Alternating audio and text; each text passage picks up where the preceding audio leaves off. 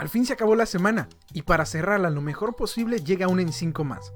Yo soy Max y para aquellos que les guste el comercio, irse a comprar mucho y luego vender, les traigo la palabra perfecta. Hoy, Zarracatín. Z-A-R-R-A-C-A-T-I-N con tilde en la I, Zarracatín. Este es un nombre masculino coloquial y lo define la RAE como que es alguien regatón que procura comprar barato para vender caro. Es entonces quien regatea y procura comprar barato y al por mayor para vender caro y al por menor.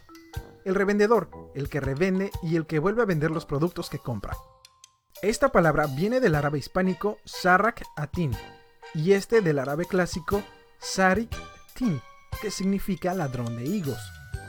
Del árabe sarak atin también se crea otra palabra parecida, serrakatin, C-E-R-R-A-C-A-T-I-N, la I, serracatín, y esta significa tacaño.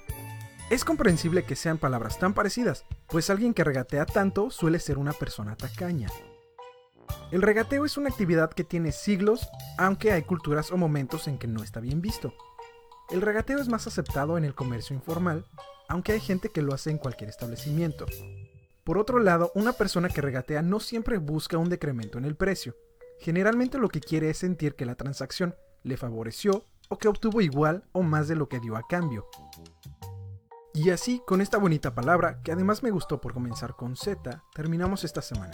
Puedes ir en paz y disfrutar de tu fin de semana.